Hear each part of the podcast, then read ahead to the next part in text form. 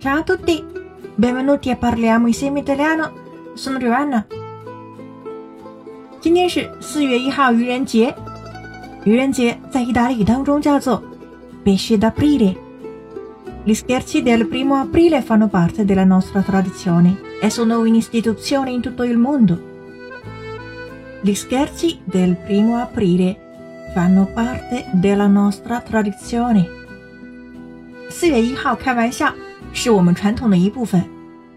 Quasi quanto gli auguri di Natale，几乎和圣诞节祝福一样。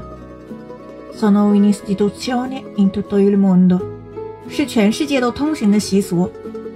Ma perché si dice pesce d'aprile e perché questa tradizione si chiama così? Il significato di questa espressione è molto semplice. I pesci abboccano molto facilmente all'amo.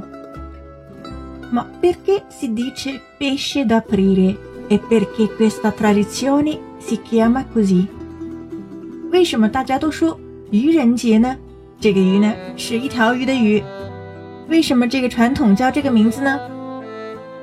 Il significato di questa espressione è molto semplice. I pesci abboccano molto facilmente all'amo. 这个表达的含义非常简单，因为 鱼很容易上钩，所以四月一号在这一天，你跟别人开玩笑，大家都不会生气。OK，avete imparato oggi？想要获得文本的话，请关注微信公众号“咖啡德利亚诺”，乔瓦纳的意大利语频道。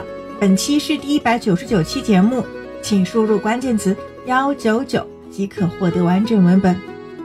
Ci vediamo la prossima e parliamo insieme italiano. Ciao！